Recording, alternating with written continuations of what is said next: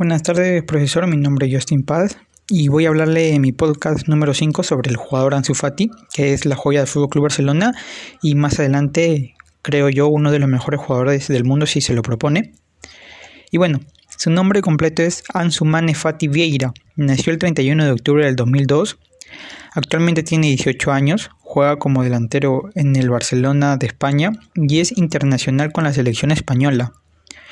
En sus inicios, Ansu Fati se trasladó con solo 6 años y con toda su familia a la localidad de sevillana de Herrera. En 2010 se incorporó al Sevilla Fútbol Club y en 2012, tras dos años en la cantera hispalense, decidió marcharse al Fútbol Club Barcelona, que es la mejor decisión que ha tomado hasta ahora, para jugar en la Masía.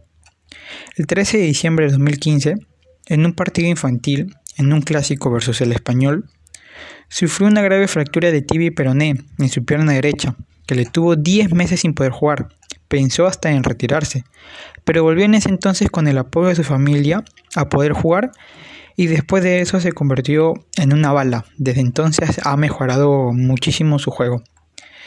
Y bueno, en Barcelona, el 24 de julio de 2019, firmó su primer contrato profesional con el FC Barcelona que incluía una cláusula de rescisión de 100 millones de euros y tendría una duración de 3 años más otros dos opcionales, con la ficha en el equipo juvenil.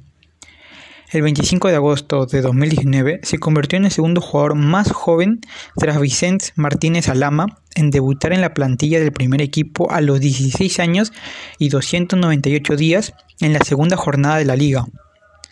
Su primer gol como profesional lo anotó el 31 de agosto en un empate 2 a 2 contra el Osasuna, cuando solo llevaba 5 minutos en el terreno de juego en el estadio El Sadar, demostrando así que tenía una calidad y un juego distinto al resto. Con su tanto, se convirtió en el futbolista más joven de toda la historia del Barça en marcar en primera división, con 16 años y 304 días de edad. Y en el tercer más joven en la historia de la liga, por detrás de Fabricio Linga e Iker Muniain. Dos semanas después debutó como titular en, la liga en el Camp Nou, marcando el 1 a 0 en el minuto 2 y asistiendo para el 2 a 0 ante el Valencia en un partido donde mostró que es un jugador especial y una joya para el Barcelona. Su precocidad continúa el 17 de septiembre cuando se convirtió en el jugador más joven del club catalán en debutar en la Liga de Campeones de la UEFA, en un partido de fase de grupos frente al Borussia Dortmund. Al cumplir los 17 años, Ansu ya había disputado 7 partidos oficiales con el primer equipo, sumando un total de 282 minutos, con 2 goles y una asistencia. Poco a poco fue mejorando esos números. El 4 de diciembre de 2019, el conjunto azulgrana anunció la mejora de su contrato hasta el 30 de junio de 2022, con la posibilidad de alargarlo dos años más y un aumento de la cláusula que subió hasta 170 millones de euros, que se ampliaría a 400 millones una vez firmara su primer contrato como jugador del primer equipo. Además de pasar de tener ficha en el filial, seis días después, el 10 de diciembre, anotó el gol de la victoria del conjunto azulgrana ante el Inter de Milán por 1 a 2, convirtiéndose así en el goleador más joven en la historia de la Liga de Campeones con 17 años y 40 días.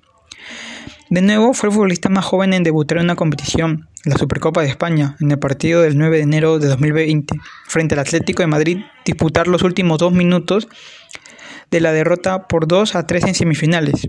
Un mes después, el 2 de febrero anotó un doblete en la victoria 2-1 ante Levante y se convirtió en el jugador más joven de la historia de la liga en lograrlo. El 5 de julio de 2020 anotó el definitivo 1-4 la victoria ante el Villarreal, gol que fue el número 9000 en el partido oficial de la historia del club. Dos semanas después marcó el primero en la goleada del Barcelona por 0-5 sobre el Deportivo Alavés en Mendizorroza, su séptimo gol en la Liga 2019-2020. El 23 de septiembre fue confirmado con ficha del primer equipo, luciendo el 2022 y pasando a tener una cláusula de rescisión de 400 millones de euros. Y así poco a poco eh, eh, fue siendo un jugador muy determinante, ya que el 24 de octubre se convirtió en el jugador más joven en marcar en los clásicos en el minuto 8 en el Camp Nou. Y eh, contra el Real Betis sufrió una lesión muy dura que el proceso de recuperación fue más lento de lo previsto y se acabó perdiendo lo que restaba de la temporada recibiendo el alta médico el 25 de septiembre de 2021 y al día siguiente volvió a jugar y marcó un gol después de casi 11 meses lesionado. Y eh, lo marcó con, con la camiseta número 10 del Fútbol Club Barcelona, la que llevaba el mejor jugador del mundo, de Lionel Messi. Y bueno, con Ansu Fati a la cabeza, la gente blaugrana está emocionada y muy enchufada con el futuro liderado por Ansu Fati y con el proyecto a largo plazo con los jóvenes. Gracias.